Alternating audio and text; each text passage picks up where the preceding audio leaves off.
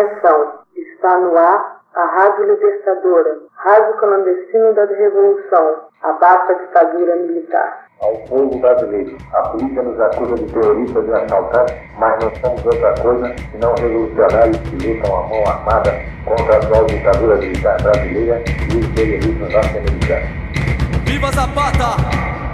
Viva Sandino! Oi, aqui quem fala é o Fernando Caselli. E eu sou Gabriel Pinheiro. E sejam muito bem-vindos ao QC Convida, esse quadro mensal do seu podcast favorito de cinema, o Querido Cinema. Hoje nós temos aqui conosco o Marlos Alvarenga, que é escritor, gastrólogo, professor e pesquisador de cinema literário e cinema brasileiro na literatura pela Universidade de Brasília. Desde 2017, ele é editor no periódico português Sotaques e seu podcast Cinema Brasil em Foco foi contemplado duas vezes com fomento à tecnologia e inovação pela CAPES do UNB. Sua linha de pesquisa foca nas poéticas cinematográficas como identidade social. O seu primeiro livro, O Livro de Nada, de 2017, recebeu indicação da editora para o Prêmio Jabuti. E o segundo, Devorando Fomes, de 2021, foi lançado online em meio à pandemia. Seja muito bem-vindo, Marlos. Obrigado, meninos. Obrigado, Fernando. Obrigado, Gabriel. Boa noite. Prazer estar aqui com vocês para poder falar um pouco sobre uma das minhas artes preferidas, dentre tantas artes que eu gosto tanto, que é o cinema brasileiro. Nós vamos então, nesse episódio, bater um papo muito legal com o Marlos sobre o Marighella, esse filme que deu deu o que falar aí nos últimos tempos. A gente vai discutir o que a gente achou desse filme, um pouco mais sobre o contexto que ele está inserido. Mas antes, bora aí pro nosso giro de notícias e das suas mensagens. a causa que adotou o aplauso é pra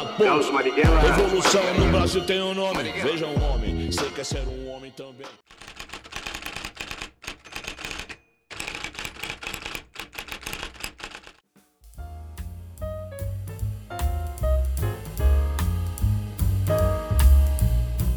Para muitos, o estúdio Ghibli e a animação japonesa são quase sinônimos, afinal, o estúdio criado pelo quarteto Hayao Miyazaki, Isao Takahata, Toshio Suzuki, Yasuyoshi Tokuma já produziu clássicos como Meu Amigo Totoro, Túmulo dos Vagalumes, Princesa Mononoke e O Castelo no Céu, todos disponíveis na Netflix inclusive. Desde que Miyazaki anunciou sua aposentadoria em 2013, muito se especula sobre sua volta ativa e parece que esse momento chegou. Em entrevista ao The New York Times, o diretor e animador japonês confirmou que vai retornar à empresa para fazer o último filme de sua carreira. O projeto, intitulado How Do You Live, é baseado no livro infantil homônimo escrito por Genzaburo Yoshino e publicado em 1937. A história se passa em Tóquio e acompanha um menino de 15 anos cujo pai faleceu recentemente. Ele pequeno para a idade e apaixonado por travessuras. Ainda não há mais informações sobre a produção. Sabe-se apenas que vai ser uma fantasia em grande escala, conforme informou Suzuki, o parceiro de Miyazaki, ao jornal americano. Por meio de nota divulgada nessa última quarta-feira, o grupo Cerveirano Ribeiro informou que vai manter o imóvel hoje ocupado pelo Cinema Estação Net Rio como uma sala de exibição sob sua administração. Segundo o texto, aspas, levará para Botafogo o mais moderno cinema de arte do Rio de Janeiro. Desde o momento da difícil decisão de despejo do grupo Estação em respeito ao público e à tradição do cinema, já tinha decidido mantê-lo em operação. Diz a nota, ressaltando que essa informação foi informada à prefeitura em 22 de novembro, segunda-feira. O tombamento ainda vai ser oficializado pela prefeitura. Após mobilização contra o despejo do Estação Net Rio em Botafogo, que acumula dívidas de quase 2 milhões de reais em aluguéis atrasados para o dono do imóvel, o grupo Severiano Ribeiro.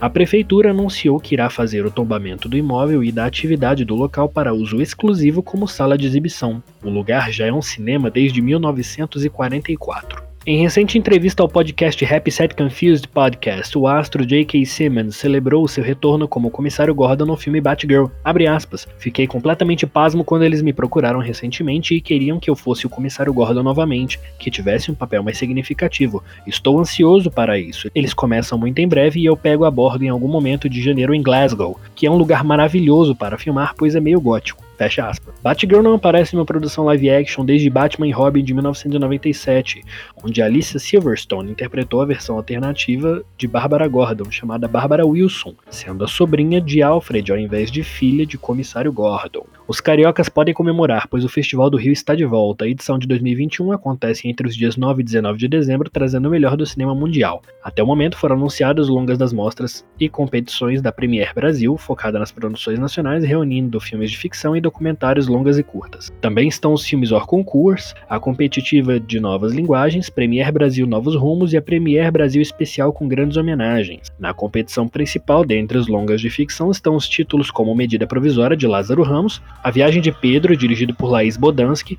e já fora da competição estão obras bem aguardadas pelo público como Alemão 2, de Vladimir Brista, Eduardo e Mônica, estrelada por Alice Braga e Gabriel Leone, e Turma da Mônica Lições, de Daniel Rezende. Esse foi o giro dessa semana. Lembre-se que você pode enviar perguntas ou mensagens para a gente através do e-mail queridocinéfilo.com, informando seu nome e pronomes, ou nas nossas enquetes do Instagram e do Twitter, que são ambos queridocinéfilo. Eu sou Gabriel Pinheiro e muito bom episódio para vocês todos.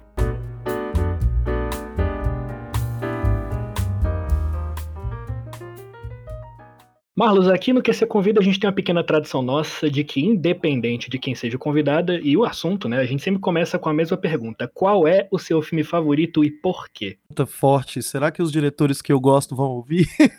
Porque aí eu tenho que ter cuidado pra eles não ficarem chateados comigo. Olha, galera, não fiquem chateados, eu sei que é muito difícil, mas Lavoura Arcaica é o livro, o filme e o livro da minha vida, assim. Eu tenho uma conexão muito familiar no sentido mesmo não de estar próximo da narrativa, mas no sentido daquilo me lembrar e me recordar memórias de infância. O Lavoura Arcaica, para quem não conhece, é uma obra do Raduan Nassar, escrita aí por volta dos anos 70 que depois foi filmada nos anos 2000, 2001 saiu pelo Luiz Fernando Carvalho e que colocou nos cinemas brasileiros grandes nomes, né, como Celton Mello, que é o principal aí da obra, dentre outros grandes artistas como Caio Blá, enfim, é um, é um grande um grande roteiro adaptado diretamente do texto. As falas são iguais no livro, são os originais. É quase como se ouvíssemos uma leitura da obra encenada, né? Uma leitura cênica da obra. É, mas só para não parecer que, pô, esse cara só vê filme brasileiro,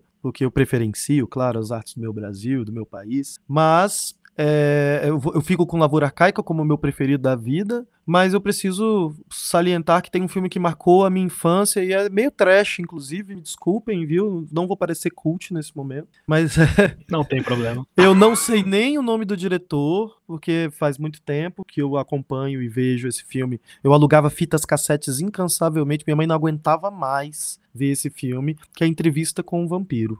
Boa. Pra mim, o melhor filme de vampiro que tem. Ah, sim, porque tá muito próximo de uma possível realidade, né? É. Fora um ou outro momento de epifania ali, mas é, e tem também esse elenco de jovens atores que estavam começando na carreira, né? Brad Pitt, Tom Cruise, até o Bandeiras aparece ali também. Então a gente tem um- um- um- uma compilação, como se estivesse colocando essa galera para mostrar para o mundo. E fora que o enredo eu gosto muito, eu gosto muito da Anne Rice, eu acho que de literatura pop é o que mais me agrada. Então fica aí, Lavoura Arcaica, Entrevista com o Vampiro. Nada a ver um com o outro e tudo bem.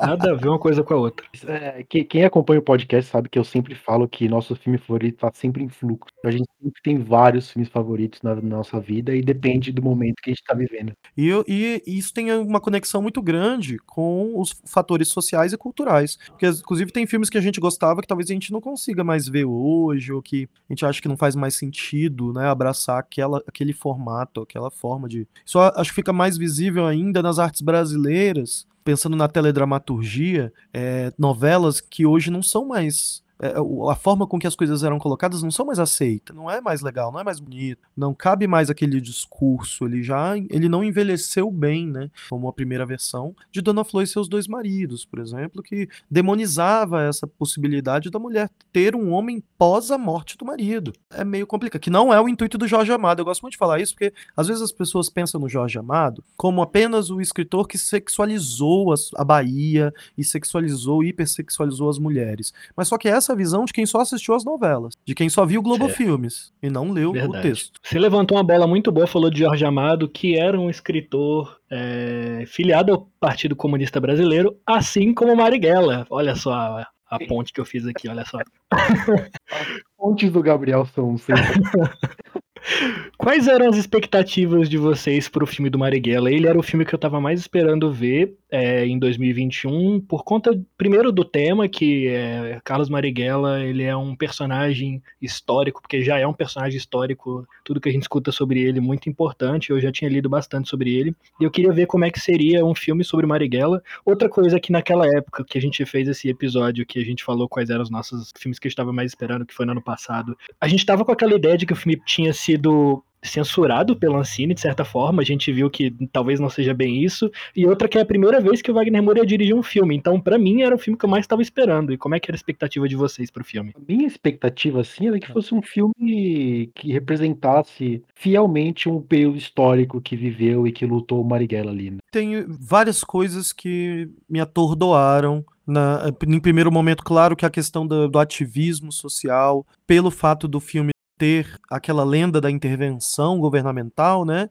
Ou seja, falando em palavras mais corretas, censura, aquela impressão da censura, para mim é como dizer para um adolescente que ele não pode fazer determinadas coisas, né? Ele vai querer fazer e ele vai fazer. Então essa expectativa foi muito grande. Depois a gente teve aquele acesso, né? Caiu nas redes e tudo mais. É, e aí o filme foi começando a ganhar corpo e foi começando a virar uma espécie de lenda da internet. Então, para mim, claro, poder ver uma obra dirigida por um ator que a gente já sabe que tem produções e que tem atuações é, muito relevantes, por mais que outras sejam questionáveis em outros cenários, como a gente já falou aqui, né? E até o próprio ator e diretor Wagner Moura já comentou sobre isso. Mas eu imagino que pegaram um, um, um, cara que é tão relevante, vamos pensar assim, um ícone da arte relevante no Brasil contemporâneo, e colocar ele dirigindo um filme, o qual o fomento do filme também veio boa parte dele e que foi tão bem recebido fora do país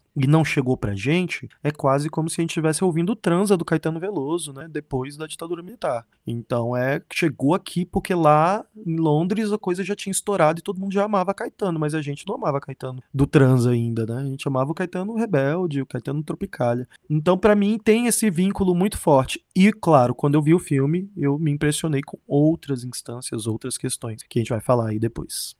É uma coisa que o Fernando falou enquanto a gente estava discutindo antes de começar, é que às vezes, assim, depois que. Agora que a gente viu o filme, agora que finalmente esse negócio chegou no cinema, falar sobre ele às vezes é até mais interessante do que o filme em si, porque todo o contexto, todo o cenário no qual ele foi lançado, que, ele, que as discussões sobre ele aconteceram, é, traz todo um arcabouço místico em volta dele, né? Tipo, é, uma boa parte desse filme é está fora dele, eu acho. É, de fato, a gente tem essa perspectiva de que o filme já tinha começado antes mesmo, de, antes mesmo da gente dar play, né? Antes mesmo de ir pro cinema. É, são muitas discussões ao redor da própria figura do Marighella, por alguns fatores importantes, né? Alguns não sabiam quem era, nunca tinham ouvido falar, e nós vivemos, e isso faz parte da, até da gente avaliar o processo educacional do nosso país, porque independente de fazer parte de A ou B, tem um marco na história que a gente precisava saber, e muitos não sabiam, principalmente os mais jovens. Segundo, há uma demonização no nosso atual estado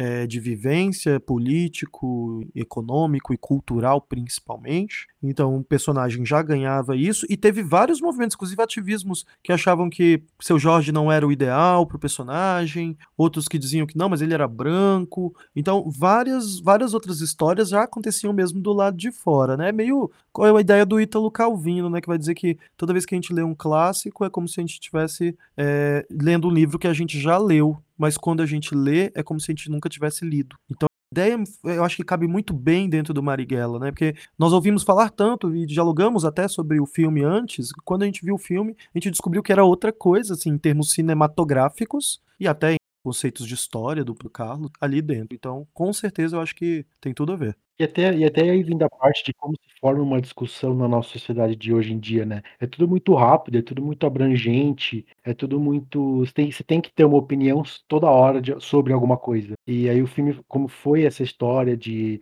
ah, vai lançar, não lança, vai lançar, não lança. Ah, saiu no festival de Berlim, saiu no festival tal e tal. A gente vai criando essa expectativa e vai discutindo o filme antes mesmo de ver ele. Isso tudo vai alimentando, assim, sabe? A nossa expectativa sobre muita gente que acaba descobrindo aí a história do, do Marighella por causa dessa discussão, sabe? E é uma parte importante do filme também. Foi um grande crescendo de sensações e de vontades e de discussões que vinham e vinham e você via a onda chegar, mas e aí, o que, que vocês acharam? O orgasmo veio, não veio? Como que foi isso para vocês? Olha, para mim ainda veio acompanhado de múltiplos.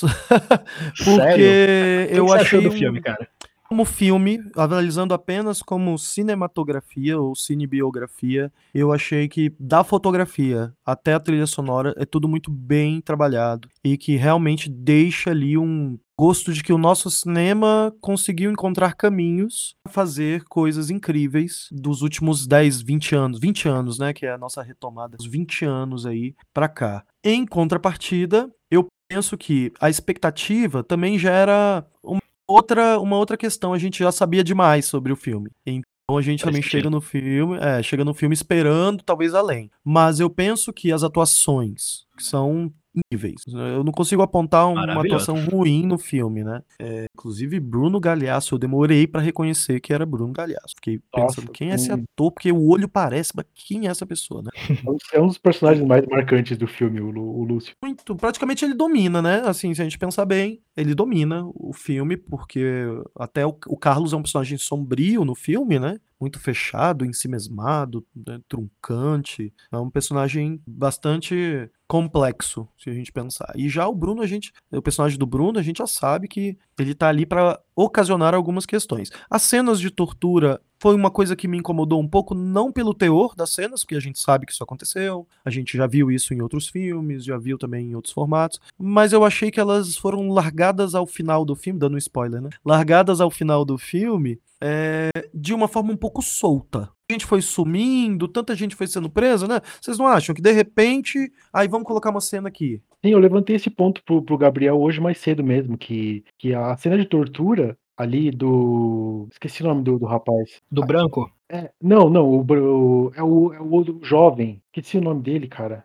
a esposa, né? Que ia embora com a é, esposa. É, sim, o que, que tem o irmão dele e tal. É, é colocado ali no filme quando o, o, grupo ali já tinha sido dizimado, sabe? E a cena da tortura não serve para avançar o filme, sabe? Ela não serve para mostrar alguma coisa que a gente não, não sabia já sobre os personagens ou algum acontecimento mais relevante assim para pra trama. Ele, ele tava lá para chocar. E assim, a gente sabe que a, que a ditadura fazia essas coisas. Não, não teria nenhum problema. Igual você falou, não teria nenhum problema tá lá porque é, porque é a realidade, mas eu só esperava que fosse uma coisa mais conectada com a trama do filme, sabe? Parece que ela tá deslocada no. Na... Foi isso que foi realmente, o Fernando falou isso mais cedo, exatamente isso ele falou. Aí a gente chegou meio que à conclusão que ela tá deslocada na história. Ela poderia ter sido usada talvez em outro outro personagem, a gente falou até. É, como é que é, Fernando? A gente chegou na mesma conclusão em quem que poderia ter sido. Que é, tá aquele rapaz que, que acaba delatando o. Sim, exatamente. O ah. cara que acaba delatando.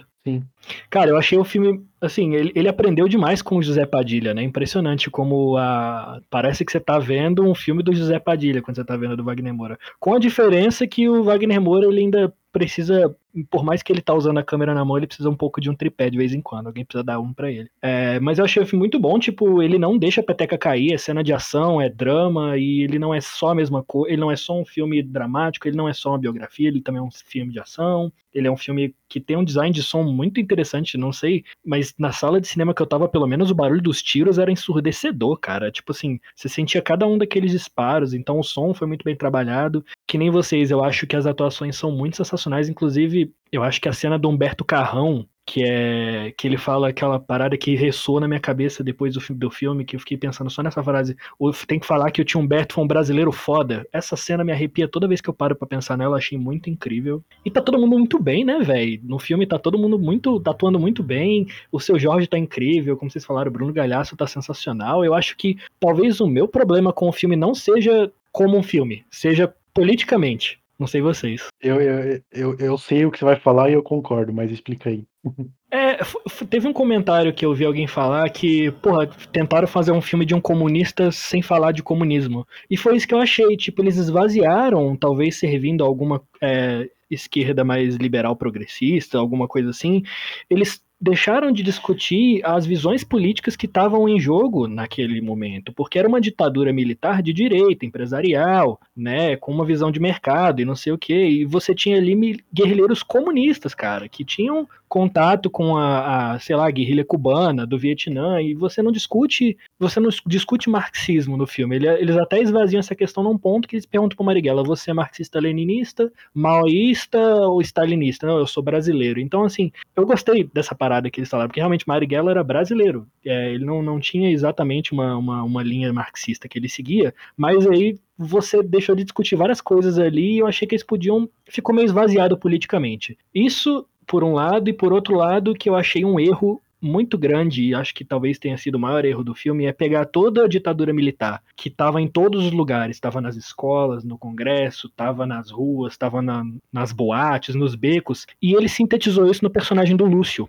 como se a disputa entre Marighella e Lúcio fosse algo pessoal, e não uma coisa de um Estado brasileiro gigantesco e o resto da sociedade, entendeu? Quando você falou que ele não mostra a, a ditadura no- nos lugares, eu, eu, eu vou ter que discordar aí um pouquinho, porque você tem várias cenas do, dos militares fazendo exercícios na rua, você tem aquela cena do filho dele na, na, na escola, você tem a, os personagens aí da, da ditadura bem presentes aí na sociedade. Mas eu, eu concordo, eu concordo com esse ponto do, do esvaziamento ideológico do filme, sabe? A parte, a parte mais ideológica que a gente tem do filme é, é quando ele, ele solta aquela fita na, na rádio, né? Que aí eu acho que é um, é um ponto histórico que o filme não, não podia não mostrar também. A Rádio Libertadora, né? É.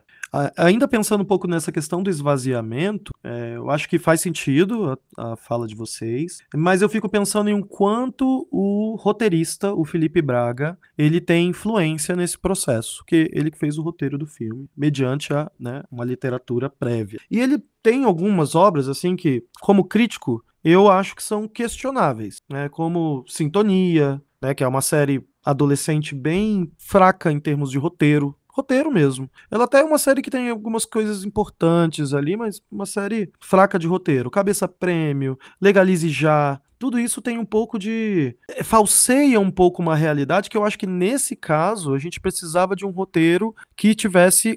que abraçasse mais politicamente o personagem e as personas ao redor. Mas eu não tô também delegando aqui culpa ao Felipe, né? Acho que ele faz o trabalho dele no formato que ele né, se propõe faz isso bem feito ali dentro dessa cultura pop. Mas talvez tenha, talvez tenha sido uma grande jogada do, do Wagner Moura em ter convidado o Felipe para fazer esse roteiro, porque daí o Wagner tira um pouco do peso dele mesmo, que talvez seja um pouco mais militante, ou pelo menos nos transpareça um pouco mais militante, e coloca um pouco dessa plástica. Eu, quando falo plástica, eu gosto que as pessoas não entendam que eu estou falando que é artificial, mas sim que é como fala o Byung-Chul Han, né? Existe um liso na sociedade, e o liso é mais aceito do que o enrugado. Quando ele fala isso, ele não está falando só de peles, porque as peles também são mais aceitas quando lisas, assim como os cabelos são mais aceitos quando lisos. Mas ele está falando sim de um pensamento liso. E talvez um roteirista que faz tantos trabalhos mais planos trouxesse um pouco desse desse reboco liso para o roteiro do filme e isso pode ter nos incomodado. É, até a cena gatilho lá do final, do hino nacional, né? Aquela coisa, tudo que foi uma cena extra, que tem uma carga aparentemente emocional muito grande dos, dos atores, me, nos, me pareceu colocada mesmo propositalmente. Não me pareceu como filmes de boneco que quando acaba o filme lá embaixo tem uma ceninha. Não é isso, eu acho que foi mais pra trazer ali o momento atual, né? Foi mais pra conectar a gente com o momento atual. Então pensando na questão da militância política, talvez seja isso. Sim, e inclu- inclusive falando dessa última cena, o Wagner Moura até falou na, no- na entrevista do, do Roda Viva que era um teste de elenco essa cena. Um ensaio, na verdade, eles estavam ensaiando lá com a Fátima Toledo, e aí a preparação deles era, tipo, envolvia esse hino e tal, e ele decidiu filmar essa parada. Tanto que os, os atores, eles estão com roupa normal e não a roupa da época que eles teriam que estar usando e tal, mas é um, é um easter egg engraçadinho. E o que, que você acha dessa parada do maniqueísmo, Marlos, assim, de você pegar a ditadura militar e tentar sintetizar ela num personagem só pra servir meio que a um, a um, a um antagonista na história? Então, fico pensando o quanto essa dualidade ela não é proposital também para tentar chegar a, a uma questão quase eh, maniqueísmo me lembra sempre Machado, né? Mas quase machadiana nesse ponto do tipo é bom ou é mal, né? Esse personagem ele é um personagem uma pessoa que eu devo estar ao lado ou eu não devo estar ao lado. Vamos pensar em pessoas neutras que vão assistir o filme, porque no meu não, já tenho minha posição, vocês também. Mas vamos pensar uma pessoa neutra que foi assistir o filme né, ali, se é que existe gente neutra, é meio complicado. isso. Uma pessoa que não tem lá uma grande definição. Ela vai ficar consternada com muitas cenas dele, mas ao mesmo tempo também né, tem esse processo de ser um, um guerrilheiro. A palavra guerrilheiro acaba soando no Brasil e em língua portuguesa tem esse peso como algo negativo, mas se a gente pensar que as guerrilhas, elas movimentam grandes mudanças sociais no mundo, principalmente na América Latina, não sei se a guerrilha é ruim, né? Saca um pé no chão, como diz Linda Quebrada, né? Não tira o pé do chão, põe o pé no chão, pensa, pensa com o pé no chão. Então eu, eu fico refletindo o quanto que colocar esse personagem voltado como o será Uh, isso se resume só a ele? Será que foi só isso? Não tinha nada acontecendo ao redor? Eu acho que você já falou um pouquinho sobre isso, né, Gabriel? Que tinha mais coisas acontecendo ao redor, né? E, e o que, que, que, mais aconteceu? Fica complicado porque a gente está pegando um recorte. A escolha do uhum. recorte foi acompanhar o Marighella. E acho até que os arcos eles são bem fechados, filme. Verdade. Né? Eles tudo, não fica nada em aberto, sabe? Eu acho que para um filme biográfico isso é muito complicado, que a gente tem péssimas experiências com biografias, né? Então não sei se eu, tinha... eu deixei mais questões, que o bom é deixar mais questões, né? Cara, uma coisa que eu acabei de parar para pensar é que talvez ele nessa nessa coisa de você foi o que você falou, não tinha coisa acontecendo em volta, ele serviu a uma narrativa dos militares, principalmente hoje em dia que você tem um revisionismo histórico de que a ditadura militar ela só foi ruim para quem era subversivo, para quem era guerrilheiro. Então você mostrar um filme somente as pessoas envolvidas nisso sofrendo a, a duras penas o que estava acontecendo naquele momento serve talvez a essa essa narrativa dos próprios militares pós-ditadura, talvez. Agora parei para pensar nisso. Não, você foi num ponto aí que eu vou concordar totalmente. Cadê a opressão nas ruas? Tem uma cena, né, lá na faculdade, ali, uma sim, movimentação sim, sim. dos alunos, um professor sendo preso, né? Sim. Mas, mas realmente. Até isso, é eles estão oprimindo os estudantes também, né? É. Que também são. Cadê o resto da população normal, entre aspas, né?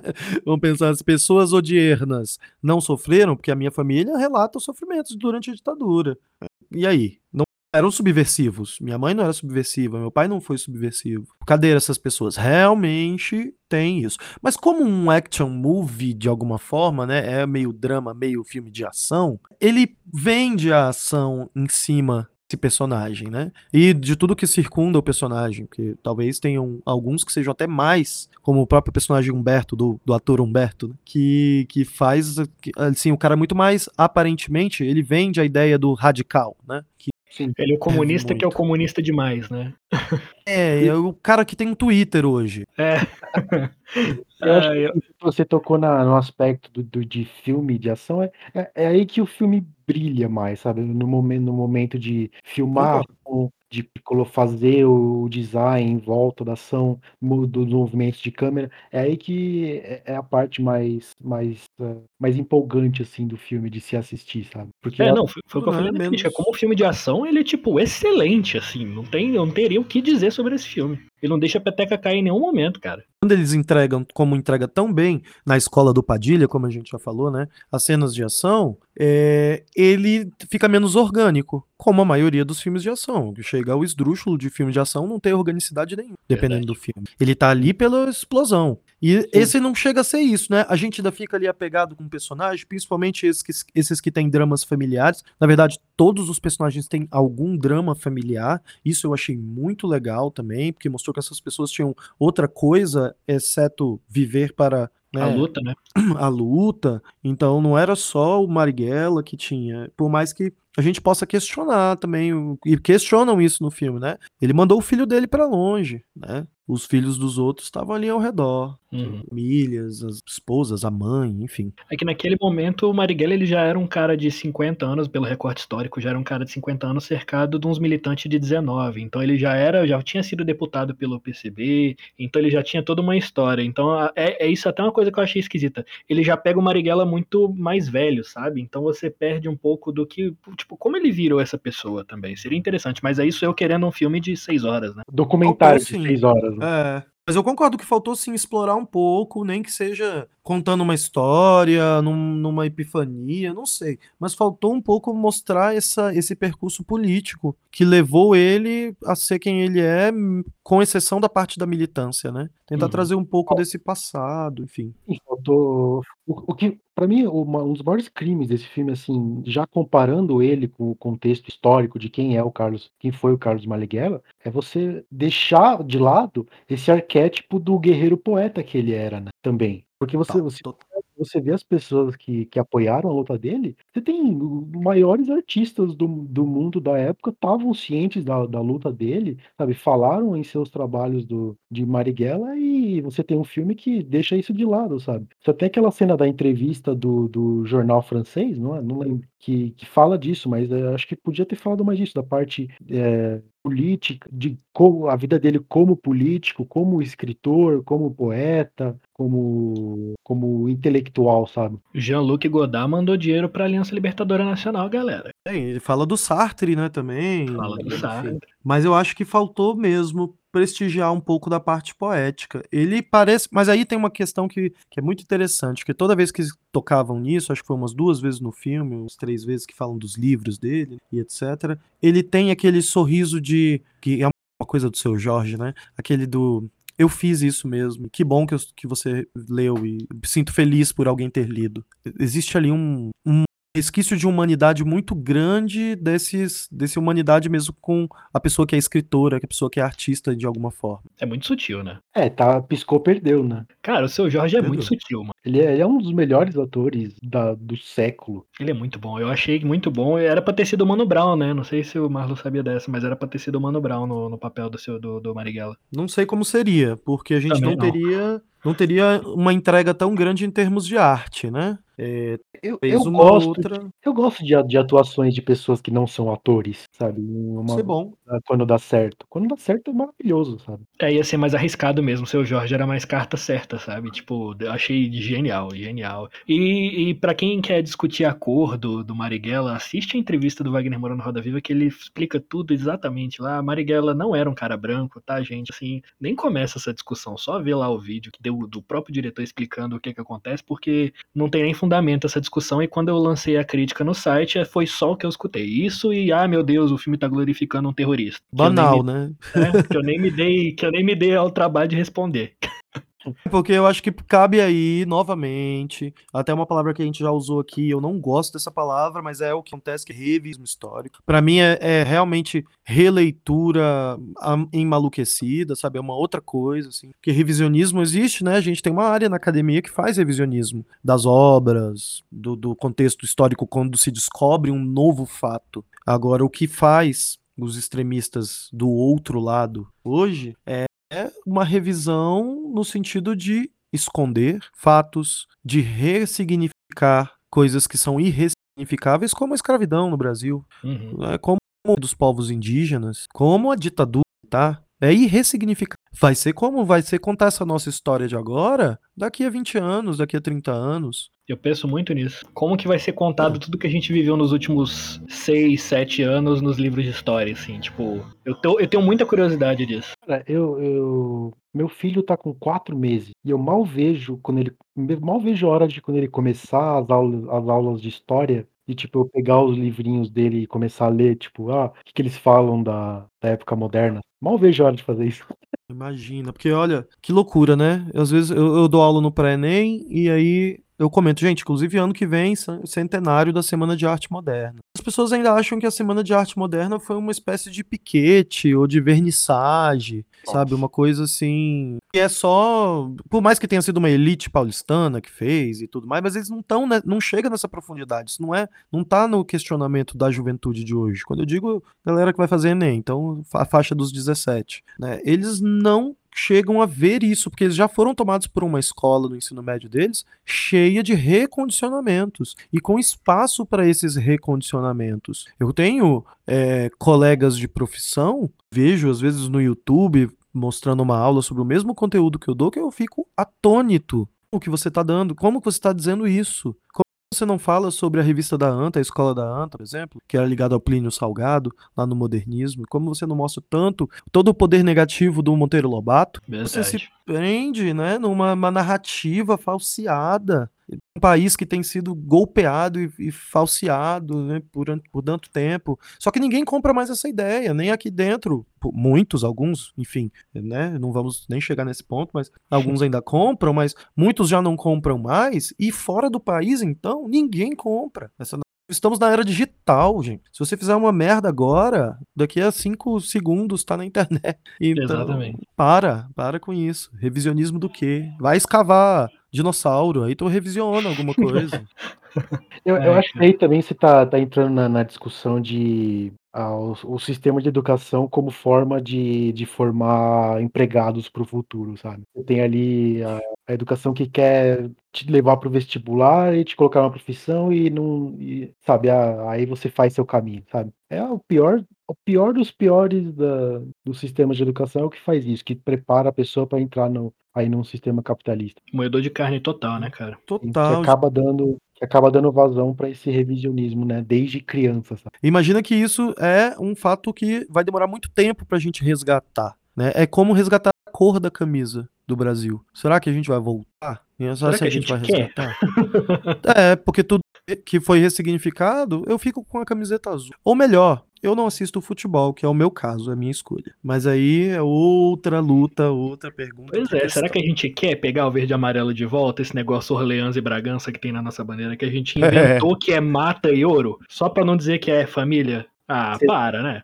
Ah, dá pra falar, dá pra, dá pra inventar o que você quiser, qualquer cor, sabe? É. Mas acho que apesar de tudo isso que a gente discutiu, acho que o filme ele veio num momento importante. O que, que vocês acham sobre isso? No Brasil de Bolsonaro, no Brasil anticultura, no Brasil anti. Anti-resistência a qualquer coisa que oprime. Sabe? Eu, eu acho que, por mais que ele seja um filme que a gente encontre os defeitos, ele ainda é um filme que precisa ser visto por todo mundo. Sim, totalmente. Precisa. É um filme absolutamente necessário como artefato histórico da época que a gente vive, sabe? E eu não vejo filme não tendo algum impacto no Brasil de hoje, sabe? Tendo a história que ele teve do lançamento, da censura, que, que foi censura mesmo, sabe? Aquela censura burocrática que, que teve. O filme sofrendo esse tipo de, de censura, sendo exaltado fora do Brasil. Eu não vejo esse filme não tendo um impacto positivo anti, antifascista aqui no, no Brasil de, de agora. legado, né? Ele, ele vai deixar esse,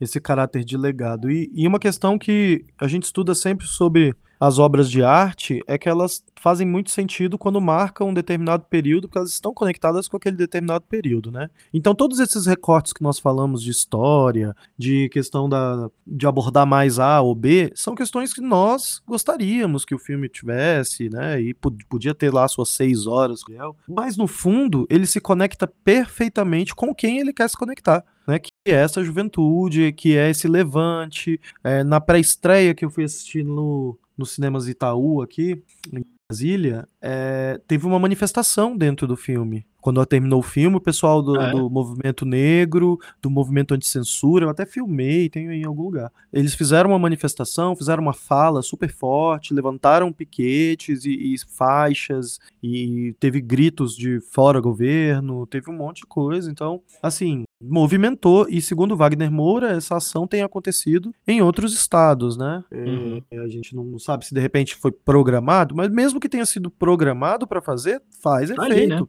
Tem que programar mesmo. O que, o que acontece na luta da esquerda no Brasil é que não tem programação. É, Vamos cada um aqui vamos ver no que, que vai dar. Aí põe a venda e em nada. sai. Não dá, não tem dado, né? Já, já foi-se o momento em que se tentava dar em alguma coisa. Eu acredito ainda, até porque é a minha, minha postura, minha posição. Mas acho que a gente precisa fazer o resgate dessa, dessa força de vontade aí. A gente ainda vai chegar lá, a gente ainda vai ter o nosso filme do Marighella 100% perfeito. Um dia- Só que pra chegar lá a gente precisa passar por tudo isso. A gente tem que primeiro todo um fazer um processo. filme da ditadura, né?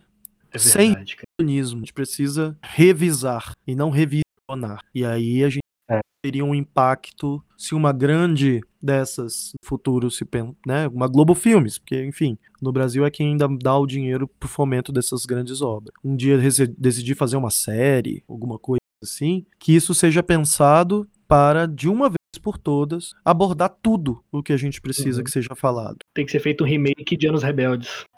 E alegria na abertura, né? O Wagner Moura podia ir atrás de, de fazer fora do Brasil até, né? Uma, uma produção assim. Porque ele, ele dirigiu episódios de Narcos e tem esse interesse essa, em, em falar de fascismo nessa época, né? Talvez quando passar, quando, quando for uma, uma, uma sombra recente, aí a gente talvez consiga financiar esse tipo de projeto. Ele tá fazendo filme com o Kleber Mendonça Filho, né? Estão Uhum. trabalhando no roteiro. Então já imagina que acho que agora o Oscar vem. Porque não é possível. Os dois caras que são assim, o Kleber Mendonça é para mim um dos maiores pensadores do cinema brasileiro de sertão, principalmente do cinema que revisiona o Nordeste não como uma única coisa, como as pessoas usam, né? Cultura nordestina. Aí parece que o Nordeste é um lugar pequenininho que não tem um monte de É. estados diferentes. E, e que revisa isso e traz pra gente um Nordeste X. Nordeste, né? Vários. E eu acho que ele é um cara muito importante. E o Wagner, com a força com que ele tá internacional, com o Kleber, eles têm tudo pra fazer uma grande obra. Espero que seja assertiva. Sim, O claro. Oscar ainda vem, o Oscar ainda vem. Foi quase com a Petra, adoro a Petra, acho ela incrível, foi quase. Foi Petra, quase. beijo, Petra. Beijo. Maravilhosa, Adoro principalmente com a Helena. Eu sou apaixonado por Chuck. incrível. Enfim, é, é outra, outra história, é outro, outro roteiro. Eu- eu- antes da gente fechar, só é importante a gente lembrar Oscar, né? E a gente ainda tem um filme pra sair, que já era pra ter saído, do Luiz Fernando Carvalho, né? O cara do Lavoura Arcaica aí, que, e outras grandes obras, que é A Paixão Segundo GH. Adaptação impossível do livro Impossível da Clarice Lispector. Então aí a gente tem uma pancada, né? Quem, galera que não leu ainda, que estiver ouvindo o podcast, leiam A Paixão no GH se conseguirem antes do filme, porque realmente é um impacto o livro. E a Maria Fernanda Cândido, dirigida pelo Luiz Fernando Carvalho, eu já tô chorando de agora. hein? Vamos, vamos preparar aí que seja um grande dramão. E tem a escolha da academia, né? O Deserto Particular do Ali Muritiba vai ser nosso representante no Oscar. É, também, também. Sério? Não sabia. Vai. Legal. Eu vi a, a festa que ele fez no Facebook, eu tenho ele no meu Facebook, eu vi a festa que ele fez, você fica, porra, tem que ser dessa. Tem, todo ano é o ano, né, cara? Tem que ser o ano. É. Cara, se não foi com A a gente devia ter ganhado a mesmo- Fernanda Montenegro, né? É o- então, outra coisa do nosso episódio do Oscar. O pior momento do Oscar é quando ela perdeu pra. Exatamente.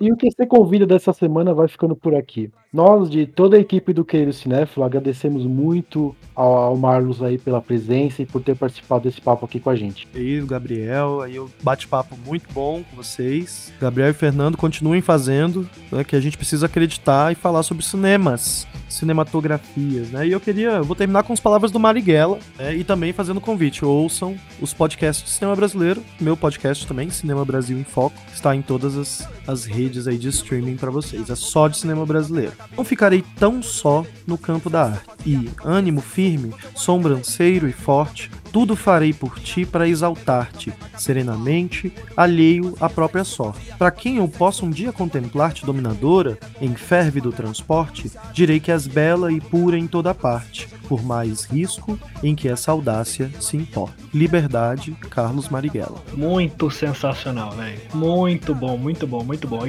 O Marighella Poeta existe, gente. Tem que ir atrás. E Marlon, você já falou do Cinema Brasil em Foco. Eu ia perguntar onde é que os nossos ouvintes podem acompanhar você, acompanhar seu trabalho. Quer deixar além dele mais alguma outra roupa pra divulgar alguma coisa? Sempre postando foto de comida no Instagram. então, quem quiser acompanhar os meus projetos também estão lá. Eu só tenho um Instagram mesmo. Eu coloco tudo lá, essa miscelânea de coisas. Então é mal com L. ponto Varenga, de Marlos Alvarenga. E o Cinema Brasil em Foco, Cinema Brasil tudo junto, em foco separado. Está no Twitter, é, no Instagram e no- nas redes de streaming todas. Vocês vão encontrar. Já temos 11 episódios. Agora nós vamos ganhar uma segunda temporada voltada para as discussões de minorias, questões raciais, LGBTQIA, tudo isso que é muito importante a gente trazer para discussão. E tudo de cinema brasileiro. Isso aqui é foda. E cinematografias brasileiras, que eu gosto de ampliar um pouco o conceito e falar também de novela, de seriado, de curta-metragem. Então eu chamo tudo de cinematografia. E, e- e os seus livros, Marlos? Onde é, onde é que a gente encontra? Ah, legal. Olha, o primeiro livro, o Livro de Nada, é um- uma compilação de poesias que foi escrito durante a crise entre 2014 e 2017. Crises como todos nós temos. E ele é um livro muito marcante pra mim, não só por ter sido o primeiro solo, tenho outras dezenas de publicações é, com coletivos, mas o primeiro livro solo foi esse. Mas ele também foi publicado no ano da morte do meu pai, então foi todo, todo um contexto assim complexo durante o período. É, ele vocês encontram na editora Kila, K-I-L-L-A, mas a gente encontra também na Amazon, é, em e-book, para quem preferir. Eu acho que é legal falar que tem um e-book, porque ele facilita a leitura, né? Ainda mais os jovens gostam de ler. E o segundo livro, Devorando Fomes, que é Minha Menininha dos Olhos, este é comigo diretamente em qualquer rede social que vocês me procurarem, é, eu passo o link para a compra do livro. Então fiquem ligados aí no nosso site oficial, nas nossas redes sociais, para mais conteúdo do Querido Cinema. A gente tem texto toda terça-feira ao meio-dia, podcast toda sexta-feira às 10 da manhã. E lembre-se que você pode enviar perguntas, mensagens ou pedir ou indicar convidados porque você convida. Você pode mandar tudo isso para a gente através do e-mail queridocinéfilo.gmail.com informando para a gente seu nome, seus pronomes ou nas nossas enquetes que tem aí de vez em quando do Instagram ou do Twitter, que são arroba querido E eu agradeço aí o Mário tirar o tempo aí pra conversar com a gente. Valeu demais, querido.